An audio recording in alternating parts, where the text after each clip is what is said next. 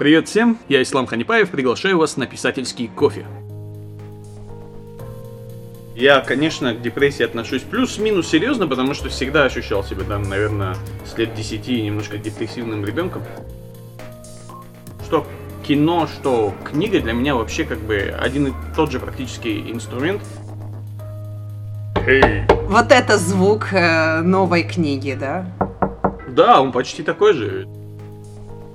Я чувак, который много лет пытался издаваться и никогда не получал ответов от издательского мира. Потом вдруг эта стена дала трещину.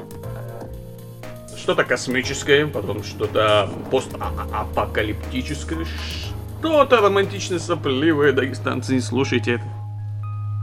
Очень быстро, со скоростью пылесоса мы перемещаемся в Дагестан.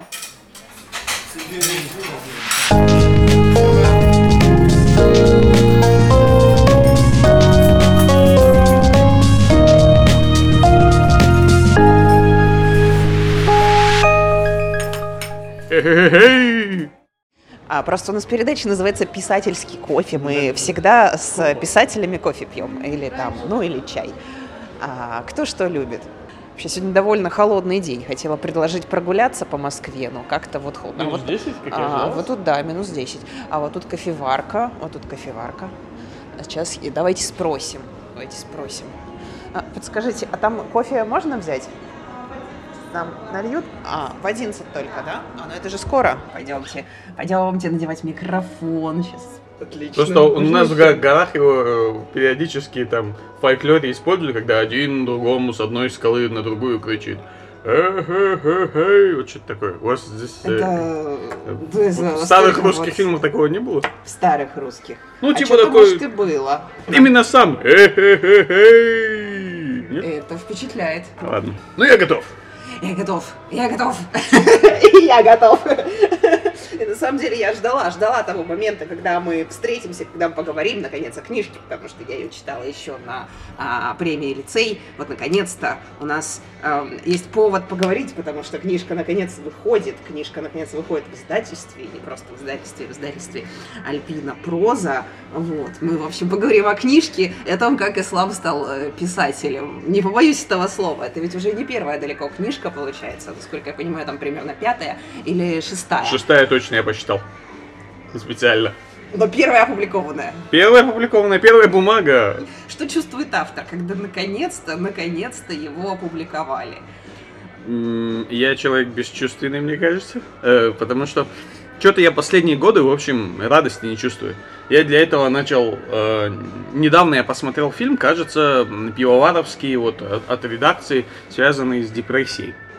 И один из э, гостей, не помню имени, а, звезда рок-музыкант, он сказал, что я как бы довольно долгий, долгое количество этап своей жизни не чувствовал вот самой обычной радости, вот что-то вообще никак, там, ни премии, ни гонорары, там, ни какие-то неожиданные, приятные, классные события, не знаю, там, типа, рождение ребенка не приносили ему радости.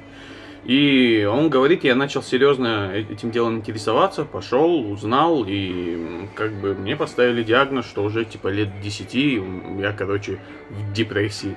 И я, конечно, к депрессии отношусь плюс-минус серьезно, потому что всегда ощущал себя, да, наверное, с лет 10 немножко таким депрессивным, э, депрессивным ребенком. Но сейчас я тоже начал более серьезно этим делом интересоваться. Ты вроде бы живешь обычную, нормальную социальную жизнь, ты вроде бы в быту и весел, но ты ощущаешь, что вот радости, короче, от жизни особенно нет. И искры какой-то ты не ощущаешь. Наверное, книжки это последнее, что я реально а, а, ощущал вот какой-то драйв опять вернувшийся к жизни, потому что уже много лет этого драйва не было. И, собственно, премиальная гонка лицея вдруг оживила во мне что-то. Я прямо такой, электричество в меня вернулось. Я такой, о, жизнь еще есть. Еще, еще есть ради чего жить. От разговора о первой публикации мы приходим к разговору о депрессиях на, на самом деле. Просто я не ощущаю вот именно такого какого-то, не знаю, там, прямо вот волнения серьезного от э, того, что книжка выйдет, потому что мне кажется, что за все эти годы я просто немножко перегорел к вообще к творческим делам, к возможности рассказывать истории. Опять-таки у меня там большая э, кинематографическая драма в Дагестане, и в этом смысле я и говорил ранее, что что кино, что книга для меня вообще как бы один и тот же практически инструмент. Э, в действительности важно просто конкретную историю рассказать. И в этом смысле я как рассказчик, кажется, немножечко перегорел в плане радости, но огонь во мне есть, чтобы дальше какие-то истории рассказывать. И поэтому я жду книгу, я хочу бумагу почувствовать, я хочу посмотреть на лицо супруги, в конце концов, потому что вся наша радость в ней, она все копит, и если она будет радоваться, меня это просто полностью устроит. Ну и в конце концов, конечно, хочется в руках подержать какую-то, не знаю, материальное доказательство того, что ты что-то там создал.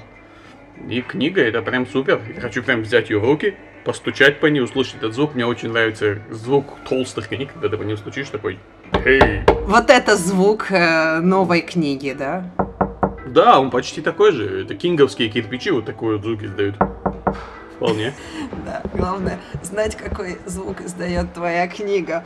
В этом что-то есть. Друзья, это писательский кофе. Мы находимся в Москве. С нами Ислам Ханипаев. Откуда вы, Ислам? Я из Махачкалы. Из Махачкалы. В Москве бываете не очень часто. Не очень. Э, я даже считал Пока. раз. Восьмой или девятый. не, не самый большой фанат Москвы, потому что, попадая в Москву, ты ощущаешь себя маленьким. Просто малюсенький. Махачкала тоже как бы плюс-минус миллионник. Но ты там не ощущаешь себя просто там песчинкой в море. А в Москве здесь каждый как будто по своим делам, у всех какие-то свои судьбы, ни у кого нет времени глаза на людей поднять, все в телефонах, метро вообще холодное место для меня, такое, не знаю, там, даже не знаю, как описать. Короче, оно мрачноватое место, и потому что ты ощущаешь вот одиночество в метро и вот холод, который источают остальные люди, и ты тоже стремишься к тому же, чтобы как-то закрыться, короче. Не знаю, какое-то вот такое у меня ощущение. Может, просто надо хотя бы раз больше трех дней побывать в Москве, и ты как-то уже войдешь в эту, в эту общую музыку. Я так понимаю, в издательстве выходит не просто одна ваша книга, а целая серия. Расскажите о ней. Ну да, ну, слышала. серии книг называть, наверное, неправильно, потому что люди подумают, что это какая-нибудь серия действительно, типа, не знаю, там, кавказская проза, а, фэнтези, про эльфов, про драконов.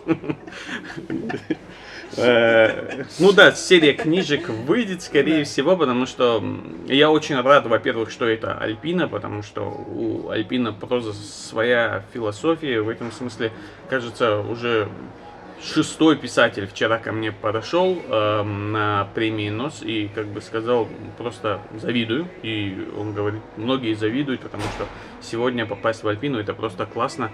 Во многом, наверное, потому что э, Альпина работает в первую очередь с авторским брендом. И это как бы важная сторона вопроса. Насколько я понимаю, мне еще это дело не знакомо, но насколько я понимаю, многие авторы как бы хотят, чтобы с ними больше как-то индивидуально взаимодействовали а в основе им как бы практически всем сейчас приходится просто сбрасывать свою книжку в эти, не знаю, там, э, книжно-магазинные луга и просто надеяться, что эта книжка пойдет хорошо, чтобы потом издательство сказало, эй, да ты молодец, что в этом духе. Я чувак, который много лет пытался издаваться и никогда не получал ответов от издательского мира, потом через лицей вдруг эта стена дала трещину, и теперь меня чуть ли не за ручку ведут в книжный мир, и я очень рад, потому что я ничего абсолютно не понимал в э, этом деле. Для меня просто написать рукопись, отправить и ждать ответа, собственно, вот больше это все, что я знал, и для меня кроме Эксмо ничего больше не существовало. Чувак, который много лет писал в стол, а потом вдруг решил податься на премию Ислам. Как так вышло? Честно, вообще без понятия, потому что я сейчас как-то вспоминаю ту ночь, когда я подался, потому что когда мне сообщили, что я в Лонге, мне пришлось гуглить, что такое премия лицей. Потому что я помню то утро, я просыпаюсь где-то в районе середины апреля, если не ошибаюсь, и мне пишет один и, э, администратор одной из библиотек дагестанских. Я не был с ним знаком, и он в Фейсбуке пишет, слушай, поздравляю вас, попали в длинный список премий лицей. Куда попал? Какая еще премия? Я начинаю вспоминать. Это поезд. Вполне себе звук поезда. Да. Да, в общем, э, я, я начинаю гуглить, узнавать, и потом я как-то уже в течение дня сижу и вспоминаю, да куда же и когда же я вообще подавался. И оказывается, да, э, действительно, это была премия лицей, на которую за два часа до закрытия, уже второго, в смысле, Они каждый год объявляют какой-то срок, а затем его зачем-то удлиняют. Короче, ровно еще на один месяц. Вот все эти годы, как мне сказали, они уже пятый или шестой год так действуют. Конец февраля крайняя дата, а потом резко еще и на конец марта передвигают ее. И все, точно так же я в конце марта за два часа до закрытия прикрепил свой документ зачем-то, не знаю где я вообще нашел эту премию в лицей. И не запомнил, э, я даже не запомнил анкету. В теории я, наверное, все-таки даже нарушил их правила, потому что кроме закрепленной книги, имя, фамилии, я больше ничего не сделал. А должен был сбросить паспортные данные, там, короче, оформиться аккуратно. Все, что я сделал, это прикрепил книжку, айда, отправил и все. Забыл об этом деле. И потом уже, когда я попал в длинный список, со мной связываются организаторы, говорят, срочно заполните там документы, это, то, быстро, быстро, быстро, короче, чтобы вы были участником этой премиальной гонки. Ну, а до этого я действительно просто забыл о том, что я подавался и не знал вообще, куда я подаюсь. И это была, да, моя первая попытка вообще куда-либо податься. Хорошо, что я выбрал для этого дела правильный текст, потому что помимо него у меня было еще пять романов, но они были во многом чисто жанровая история. Отлично жанровая история. Это что-то, кажется, про кино. Это скорее что-то что-то космическое, потом что-то постапокалиптическое, что-то романтично сопливое. Дагестанцы, не слушайте это. Эм. Ну, два текста э, романтично сопливых. Для меня эта тема как бы Все, к нам пришел пылесос к нам пришел пылесос, как только начали разговаривать про нарушение правил. Зачем-то он стоит у лифта и не может определиться. А, да. Он спросил у лифта стоя. Это наша возможность быстро поговорить. Очень быстро. Со скоростью пылесоса мы перемещаемся в Дагестан. Вы, кстати, много переписываете текстов. Написал первый черновик, написал второй. А, Или вот написал и все, и заберите. Мне кажется, что это что надо уметь вовремя остановиться, в том смысле, что вот вчера, например, я для радио записывал это, это типа я, да. там одну главу, получается где-то 30 минут записи, и я думал, о, зачем я так написал? Да можно же было и так, короче. Я уже глазами бежал по тексту, и для радио его переписывал. Ну, То да. есть доводил опять до ума, хотя это, наверное, мой пятый или шестой раз, когда я пытался его довести до ума. Угу. И первый после уже официальной редактуры.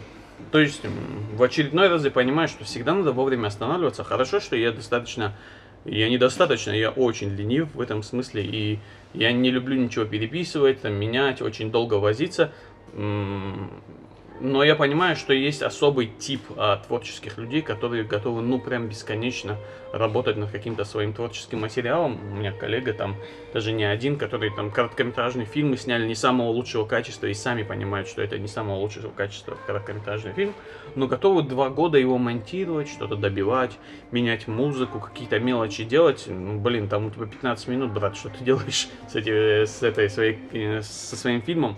Но это просто иногда это определенного рода релакс, когда ты сидишь и так садишься, чуть-чуть исправил, а, работа сделана. И через неделю возвращаюсь, о, давай-ка и это подрежу, а это сюда добавлю. Мне кажется, что это на самом деле скорее уже терапия. Надо вовремя остановиться, я очень ленив, поэтому для меня самый лучший вариант это самый первый вариант, прямо такой черновик со всеми ошибками. Но, ну, например, типа я, Четыре раза я по нему проходился, где-то раз в три месяца я садился посмотреть, что с ним происходит. И я всегда видел, что есть что исправить. И это хорошо, потому что скорее это означает мой писательский рост. Потому что я нахожу новые словесные обороты, мне кажется, вот сейчас лучше было бы вот так. Но благо я в этом смысле комплексую, неправильное слово. Ну, особо сильно я не напрягаюсь. Поэтому я готов на любом этапе, если издательство говорит, все, все, хватит, отдавайте, я готов прям в тот же момент его отдать. Так что я не напрягался. Второй мой текст как раз вот в режиме написано, и только один раз я успел его подредактировать и отдал. Так что я вообще не знаю, что с ним сейчас происходит. Мне сбросили 10 страниц от него, от редактуры, и он весь красный. Я просто вернулся в школу, когда учительница по алгебре просто зачеркивает все мои попытки один плюс один и ставить мне двойку. И в этом смысле он на самом деле мне опять стыдно стало, но я быстро его закрыл и шел после Москвы разберемся. Ладно. Типа я. О чем эта книга? Типа я. Это книжка про восьмилетнего мальчишку, который эм, он слабенький, его периодически бьют в школе, эм, у него неполноценная семья, то есть у него нет своих родных биологических родителей, а живет он с мамой-одиночкой и своим неродным старшим братом. Мальчику сложновато в этом мире, и одна из после смерти его матери, в общем, он сталкивается с, не знаю, экзистенциальный кризис 8, 8 лет, может быть? Наверное, наверное, да. Наверное, вполне. Да, в общем, он сталкивается с этой проблемой, и поэтому он для себя решает понять, как вообще устроен дагестанский мир, дагестанский махачкалинский быт. И в этом деле ему помогает его супер лучший друг, тренер, старший брат и отец, и все в одном лице, крутой Али. Ну, Пожалуй, если вкратце, вот, в общем, это просто история мальчика, который немножко запутался в этом мире и пытается понять, эм, кто он и как работает вокруг него эм, хачкалинский быт. Э, однажды он просто решает, что пора бы найти своего настоящего отца, потому что мать точно погибла, но отец вроде жив. И мальчик просто начинает небольшой квест наподобие э, жутко громко и запредельно близко. И он, в общем, начинает искать своего папу, просто ездя по городу, копаясь в социальных сетях. А с чем он сталкивается, узнаете в кинотеатрах. Но я понимаю, что они могут заменить Артура на Ульяна, и крутой Али заменится, э, заменится на Иннокентия. И это будет какая-нибудь, не знаю, там, Екатеринбургская, например, история. Это нормально, и я понимаю, что, ну, российскому кинематографу и российскому зрителю не нужна э, дагестанская история э, в смысле того, что это тяжело коммерциализировать, люди не пойдут в кинотеатр. В лучшем случае, может быть, они бы дома посмотрели это на каком-нибудь из сервисов Netflix, если вы нас слушаете. Очевидно, что они слушают этот подкаст каждый день. Поэтому Netflix, вы можете купить э, у меня права, имейте в виду. Да. Успейте, успейте, здесь Да, уже на очереди. Обращайтесь в агентство экранизации и снимайте это немедленно. Да. Дадим обязательно. В общем, я понимаю степень возмущения многих людей, которые прочитают книжку и потом столкнутся с тем, что дагестанская действительно заменилась на среднестатистически российскую, но это правила кинематографа, и мне они предельно понятны, и я с этим делом спорить не буду. Хотя будет обидно, конечно. Мне было бы очень обидно. Вот Почему? Все-таки есть некий спрос про истории? Мне кажется, что в книжках это очень необычно. Я не верил даже, что... да? Ну да. Я не верил, что даже в книжках возможно. А но в кинематограф я совершенно не верю, что э, люди пойдут в кинотеатр на это дело смотреть. Но если сервисы правильно сработают, Ну если да. превратится в шестисерийный мини-сериал, и он будет, не знаю, пусть будет на дагестанских реалиях, если он будет талантливо снят, наверное, все-таки вот эта вот книжная магия, хочется верить, что она там присутствует в книжке, что она передастся фильму, и люди будут с интересом наблюдать за судьбой Артура и Крутуали. То есть вот написали историю, потеряли к ней быстрый интерес, пошли писать следующую, что там, холодные глаза. Ну, так, так, конечно, не работает, хотя при моих темпах можно со стороны показаться, что я действительно, как, э, по крайней мере, для издательства своего, как Netflix, выдаю просто книжку за книжкой, потому что, ну, сейчас у издательства на руках четыре мои книги. То есть, э, те, э, две из них уже судьба железно решилась. Одну из них очень хочется им издать, но я пока не даю, потому что мне кажется, что с ней надо что-то сделать. Это книжка, которая написана мной очень давно, и она Короче, это типа карточный домик, вот сериал с Фрэнком Андервудом, эм, Кевином Спейси.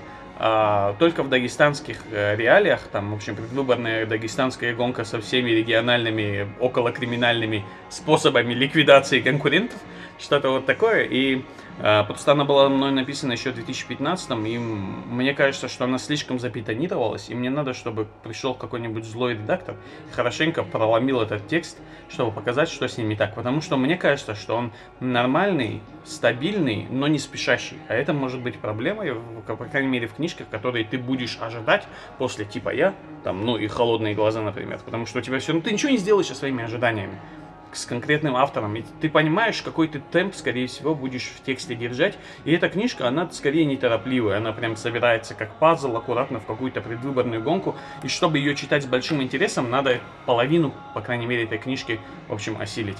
И я боюсь, что многие разочаруются к этому моменту, поэтому мне, возможно, нужно просто мнение со стороны редактора. Если он скажет, супер, давай, погнали, короче, у меня тоже вопросов не будет.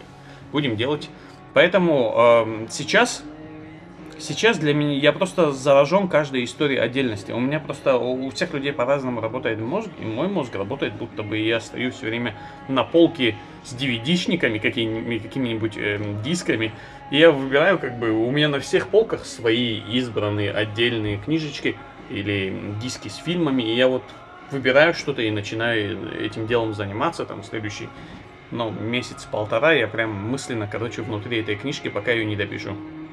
Как-то так.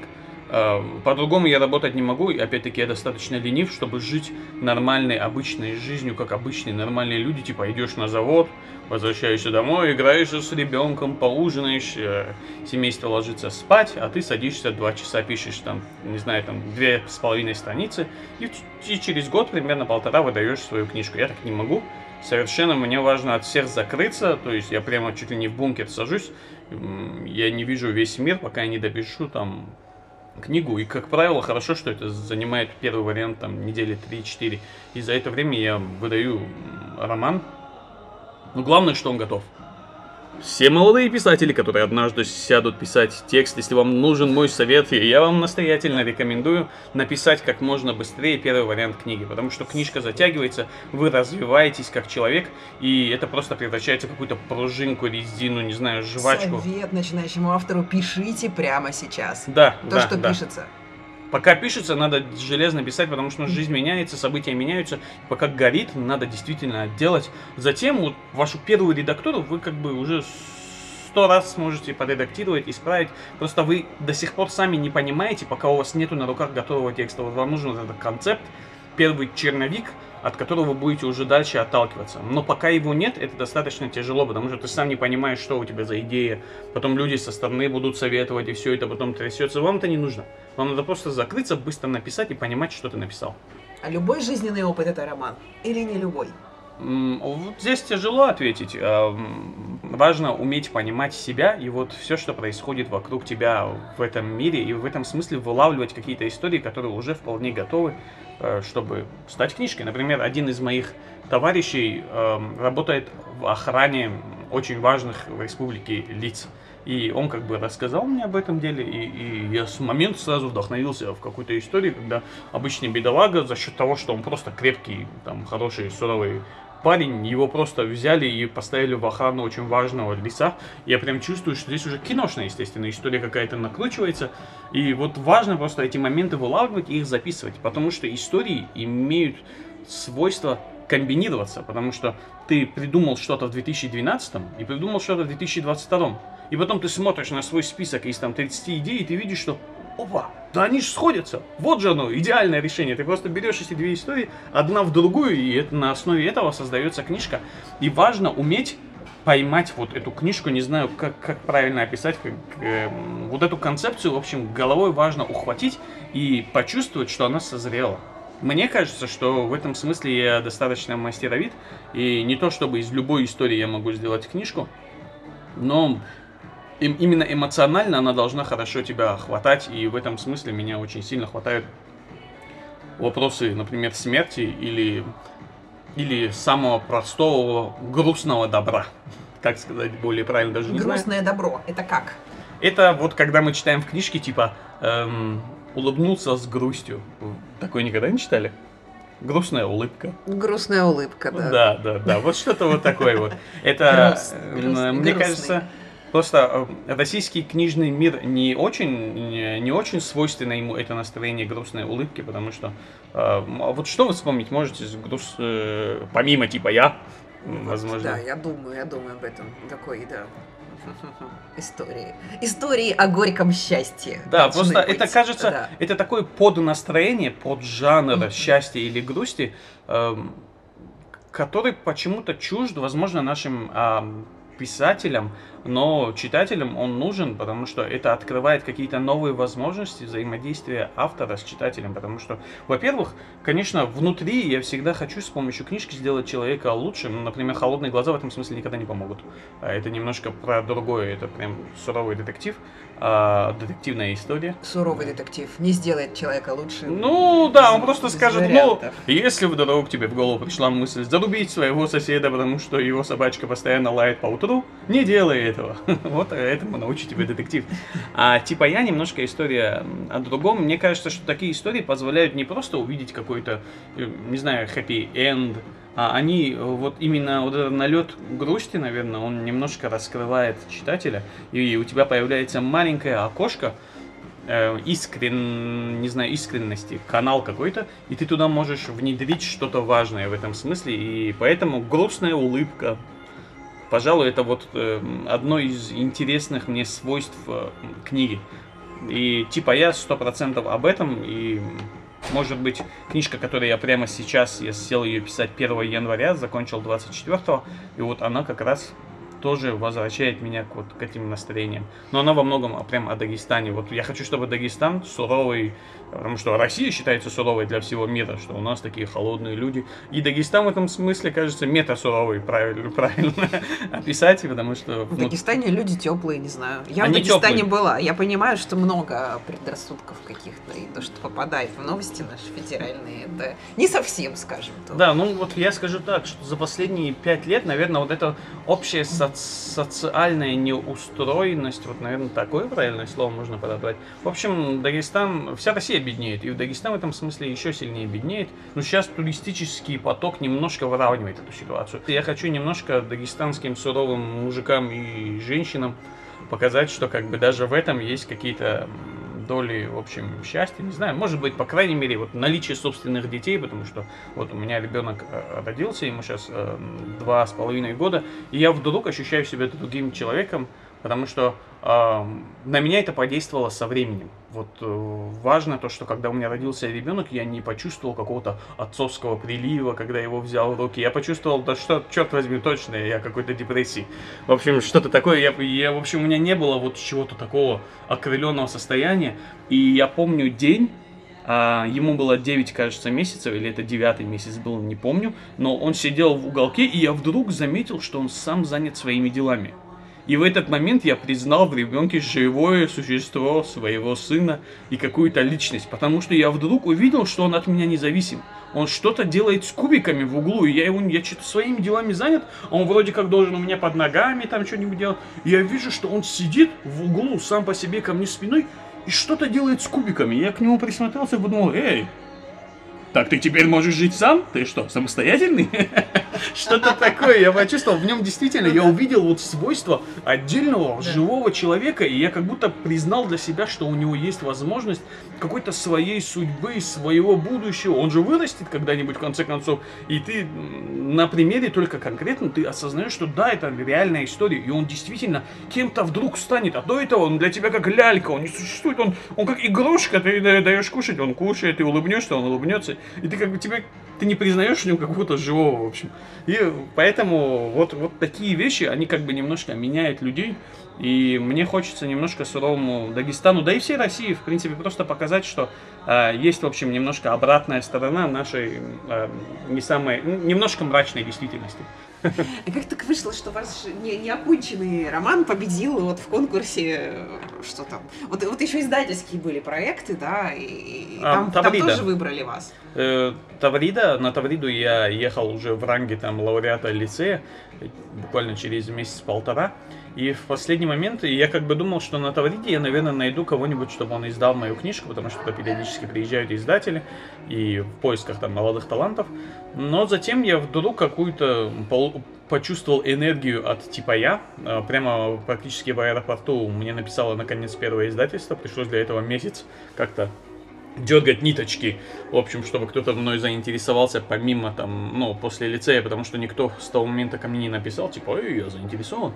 И я, в общем, с несколькими писателями познакомился, дал многим писателям этот текст прочитать, и как-то, будучи совсем никому неизвестным, и мне самому никто не был известен, российские авторы, я просто попытался хоть какую-то сеть знакомств построить, и я как бы загуглил предыдущих победителей, там буквально по пальцам посчитать ребят, у которых получилось в конце концов, там, ну, наверное, вот это уже пятый лицей был, и значит 49, меня не считая авторов, точно были в коротком списке лицея, и из них стабильно издаются типа трех, что ли. А, Васякина, эм, Некрасова И еще кто-то, мне кажется, был там. Эм, Богданова. Богданову туда даже я не вставлю, потому что она и без этого, как бы, у нее и так все классно получалось. И вот, в общем, их по пальцам пересчитать, я думал, неужели я тоже буду из тех ребят, у которых ничего не получится? И в этом смысле я сразу начал как-то, пока есть хоть какой-то шумок, связанный с лицем, я начал дергать ниточки и нашел, в общем, людей, э, знакомых, и, и я уже как-то плюс-минус кем-то кто-то меня, в общем, заценил, кто-то сказал, что ну да, это парень тоже писатель. И потом я ждал, пока кто-нибудь мне напишет из издательств, но никто не писал. А затем в аэропорту вдруг со мной связалось первое издательство.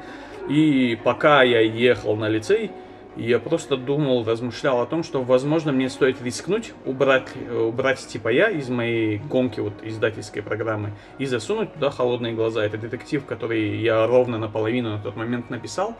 А, он мрачноватый, и он выглядит скорее, если нужны какие-то референсы, наверное, это либо книжки Гиллиан Флинн, вот э, «Исчезнувшая», потом э, «Острые предметы», в общем, вот такие мрачноватые детективы про условных попаданцев. Вот если в случае с острыми предметами, там, эта история, там, журналистка возвращается в свой родной город спустя там много лет, там мама, младшая сестра немножко на голову какая-то странная, да и мама тоже вроде бы была на голову немножко своеобразный человек. В общем, и там какое-то громкое и очень жестокое убийство. В общем, эта история отчасти похожа на это, но мой главный референс, наверное, либо это корейские детективы, они прямо вот что-то с чем-то. Я просто где-то в году 14 влюбился в них. И Олдбой не тот случай, но с Олдбой я для себя открыл именно вот этот корейский кинематограф. И затем воспоминания об убийстве. Это фильм, я, кажется, увидел рейтинг Тарантино, лучшие любимые фильмы в, в, в кинематографе его. Где-то на 13-14 месте был фильм «Воспоминания об убийстве» корейский.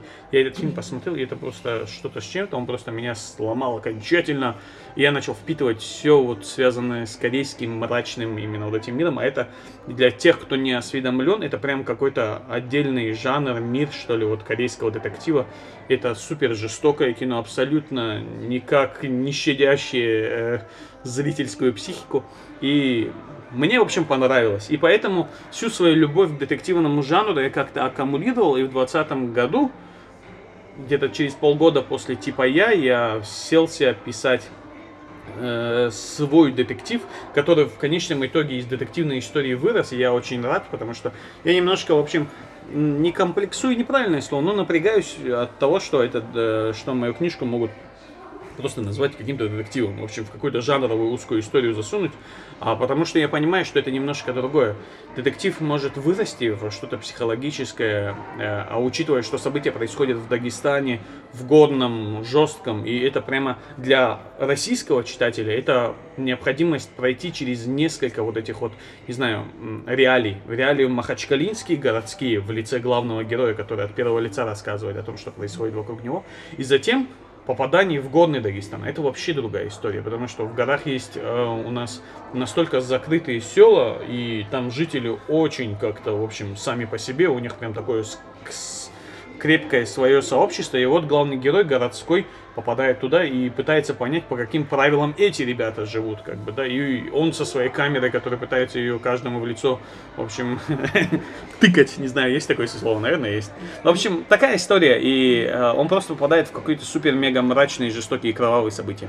Где вы берете фактуру и как это соотносится, собственно, с вашей биографией? Я так понимаю, вы и в кино работали, и журналистом бывали, и много чего, собственно, видел э, этот писатель в жизни своей. Я не так много видел кровавости. Я могу описать супер-мега мрачную историю. Э, Но ну, я чувствую, что она станет э, частью моего следующего, не следующего, а какого-нибудь из романов. Э, у нас в горах той описанной жести не происходило. Как правило, наверное, если какая-то поножовщина, то, что описано в холодных глазах и происходит, что-то такое, то это, как и в России, кто-нибудь с пьяну с кем-нибудь что-то там не поделил и, в общем, устроил что-то вот такое максимум. Какой-то э, кровавой мести или типа такого, наверное, последние лет 20-30 точно не происходит. Поэтому нельзя сказать, в общем, что это рядовая какая-то ситуация. Но я вот вдруг мне в голову пришло, что это действительно вот, вот это должно произойти, и что с этим будет, потому что э, работа любого писателя это не то, что работа, а вот процесс письма это исследование. Ты просто вот if задаешься и, и начинаешь уже собирать эту историю. И вот я просто задумался, а если в горном дагестанском селе произошло какое-нибудь супер-мега кровавое убийство, и все это о том, что какой-то человек зашел в какой-то дом, убил хозяина этого дома, отца, и затем трех его дочерей, вот по очереди заходя в комнату каждой из них и просто убивая каждую из них ножом, просто устраивая кровавое месиво, и из-за чего это бы могло произойти. И это может начинаться как какой-то триллер, как что-то супер-мега жестокое, но затем это действительно превратилось в классный, как мне кажется, хороший прям э, текст с развитием правильным героем. В общем, это не стандартная детективная история типа Харри Холле, как же этого чувака зовут, э, Ю Несбел, вот, вот, да, да, вот, эм, там как бы чувак, он без разницы какую то книгу из там штук, наверное, 10 ты берешь, это в любом случае история о том, как Харри Холле, какое-то около дагестанское имя, как этот чувак сталкивается с чем-то, и это, это дело раскрывает, и, в общем, его развитие не зависит от, от, от книжек. А моя история абсолютно другая, она рас, э, растягивается по времени, и она прямо вот о, о том, как чувак, который вообще ничего не понимал об убийствах, эм, кроме как через сериалы или через какие-то книжки, в общем, он сталкивается вот с такой жестокой действительностью, и как это влияет на его психику и как, собственно, он затем уже развивается как личность. Там с помощью второй части текста я просто вырос, наверное, и как автор тоже, потому что я позволил героям действительно развиваться, вот, э, отталкиваясь от событий, с которыми столкнулись. Тяжело объяснить, в общем, мне кажется, что получилась классная книжка, не знаю, как в э, в писательской среде это нельзя называть автору свою книжку классной или это нормально? Я, как вам? Вам она кажется самому классной? Мне здорово, кажется, просто я не знаю, это насколько это скромно или не скромно, потому что... Ну что скромно или не скромно? Мне нравится, в общем, я могу так сказать. Отлично. Пойдемте выпьем кофе. Идемте. Хорошо. Я кофе американо, пожалуйста. Американо вы сейчас только пишете, правильно? Вы не, не, не ходите на работу? Или вот, кстати, что говорит Ислам Ханипаев, когда его спрашивают, а вот, а вот кем вы работаете, Ислам? Вот, вот вас в банке спрашивают, или, я не знаю, сложно, может быть, такую ситуацию представить. Вот, Ислам, ты кем работаешь? Я числюсь как режиссер, потому что у меня студия своя, там а, контент, производство, вот что-то вот такое. Э, я режиссер и сценарист. Периодически на этом действии я в основном зарабатываю. Э, я могу весь год, не знаю, там не зарабатывать и разом взять один какой-то большой проект, который принесет большую сумму. Но случился, э, случился лицей, и теперь я в очень интересной и странной ситуации. Вот что бы вы сделали, если бы вам в руки перепало 700 тысяч рублей? Голливудская история произошла. Я просто, я... Вот, вот, вот вы можете меня спросить, на что да. я потратил 700 тысяч рублей. Но... Я ну, сказал, угу. я не буду работать. Весь этот год я посвящаю книгам. Я буду писать столько, сколько у меня получится, а, знакомиться с писателями, короче, становиться частью этого литературного процесса, и я стану одним из, не знаю, 10-20 людей, которые в России зарабатывают на книгах не занимаясь практически больше ничем. Это прекрасный амбициозный план. А да. правда, что у вас есть план, э, типа 6 книжек, э, нет, 12 книжек за 6 лет? Да, есть такой план. Наверное, их будет больше, просто между ними периодически будут попадаться моя вот любовь к каким-то жанровым историям. Киберпанк, что-то сопливо-романтичное. В общем, периодически я думаю, что я что-то из такого выдавать тоже буду, но это история про Эксмо, про что-то вот такое узкое. Вот а, история про, не знаю, большие книги, да, как правильно сказать, про просто про прозу. Полулитра. Да, в общем... Большие книги, да. Большие, толстые такие. Вот, так, вот такие. Да, вот именно. Если говорить про высокую литературу, то я для себя план построил 12 романов за 6 лет, и в этом я не вижу проблемы в том смысле, что если я коммерчески для меня это оправдано, то я готов рискнуть. Поэтому я один год своей жизни отдал. Я сказал, 700 тысяч рублей уходят на нужды семьи. И не знаю, как, что происходит в Москве на эти деньги, но в дагестанских реалиях этих денег хватает, в общем, чтобы жить нормально. Не нормально, а нормально. Обычной жизнью. И я просто сейчас, супруга работает, я сижу дома с ребенком, одной рукой играю с ним в его игрушки, а другой рукой пишу расчлененку. Это то, с чем я столкнулся в августе, потому что я себя поймал на мысли, что я сейчас пишу вот это вот самое, что-то кровавое, и с другой стороны, я с ребенком, я вижу, что моя другая рука помогает ребенку собирать лего. Я думаю, Ислам, ты псих. Одной стороны... всех. Да, с одной стороны с ребенком, а с другой стороны и он замахнулся топором. Ну, условно. Короче, что-то вот такое. Но я для себя построил этот план, и у меня еще осталось месяцев пять что-то такое, короче, чтобы посмотреть, насколько это дело оправдано. Книжка выходит прямо сейчас первая, э, типа я, и в дальнейшем будет видно, насколько ну, нормально оставаться внутри литературного процесса и не нуждаться в смысле денег. А мы прекрасно понимаем, что литература это не об этом, скорее всего, потому что я легкое исследование провел для себя решил так. Кои-то веки заметные в литературе люди, может быть, их человек 300, Человек 100 это люди, которые действительно хоть что-то дозначат в литературном процессе, из них человек 30-50 это те, кто плюс-минус апремиальные гонки, там, а, ну, серьезно воспринимаемые писатели. И из них может быть человек 15, ну, 20 даже вряд ли, может быть человек 15, это те, которые могут сказать, я в литературе и все. И периодически между этим я могу заниматься коммерчески сценарными делами. Да, все так. И я хочу туда, в эти 15 человек, и поэтому Сейчас я построил план два романа в год, но я надеюсь, что все сведется к тому, что и одного романа в год в коммерческом смысле хватит, чтобы просто более-менее комфортно, живя в Махачкале, естественно, э, себя чувствовать в литературном процессе. Как-то так. Но история про книги это не история про деньги, это история про возможность рассказывать истории, потому что я думаю, что вы, возможно, не сталкивались с вы, в смысле, не знаю, слушатели, читатели, а может и вы конкретно, в том смысле, что не сталкивались с людьми настолько маниакально заинтересованными в историях. Вы знаете, По... бывает по-разному. Ну, мне кажется, это действительно больше киношная стезя. Я ищу историю, я вижу историю, я пишу историю, я понимаю, как это делается, я себе наметил четкий план, и я сейчас все пропишу. Да. А, а, литературная среда, это, мне кажется, да, действительно немножко про другое, но, но это звучит прекрасно, я вами восхищаюсь. И хочу только пожелать успехов на этом пути. Меня, ну, для меня важно, чтобы это все были разные истории. Вот у меня роман там о животных есть в голове сейчас. Там просто вот животные, которые кое-что задумали против людей. Как-то так. Потому что я немножко живу в любви к Уэсу Андерсону. Слушайте, все продано, все Netflix, не продолжайте. Я хочу сказать, да. В общем, главное делать разные-разные-разные истории и чувствовать вот ощущения. истории. Вот вполне себе конкретный совет начинающему автору. Первых. фильма, который стоит посмотреть прямо сейчас. Я прямо сейчас назову разные фильмы. Во-первых, это «Кролик Джоджо», собственно, э, с который дал мне инструмент, с помощью которого, типа, я собрался. Типа, я собирался вот как раз вот, вот, вот атмосферно, но я не мог вот понять, как она станет общей историей. Собственно, Кролик Джорджо это история о том, как мальчик, у мальчика лучший друг выдуманный Гитлер. Собственно, я вдруг ощутил, что да, в моей истории мой мальчик оживет, если у него будет выдуманный друг, собственно, такой собирательный образ э, всего того, что как бы в Кавказе имеет значение. И моя история собралась, поэтому Кролик Джорджо это просто супер классная история. Первое, что я рекомендую. Затем идем мы абсолютно в другой мир. И «Воспоминания об убийстве», ранее мной озвученный, это корейский фильм 2004 года. Эм, если вы его ощутите так же, как и я ощутил, то скорее он немножко вас высушит. Наверное, вот такое правильное слово. Э, это вот не знаю, корейская безысходность. А, два. Третье, ну, давайте уже от книг, э, от, от фильма немножко отойдем, что-то из сериала. Ну, вообще, из последнего я могу сказать, что мне очень понравился сериал «Аркейн». Он э, э, пошумел немножко по компьютерной игре Лига Легенд. Э, с играми я знаком, не на шутку, к сожалению. А, поэтому вот Аркейн это классная штуковина. Есть еще и сериал Пацаны.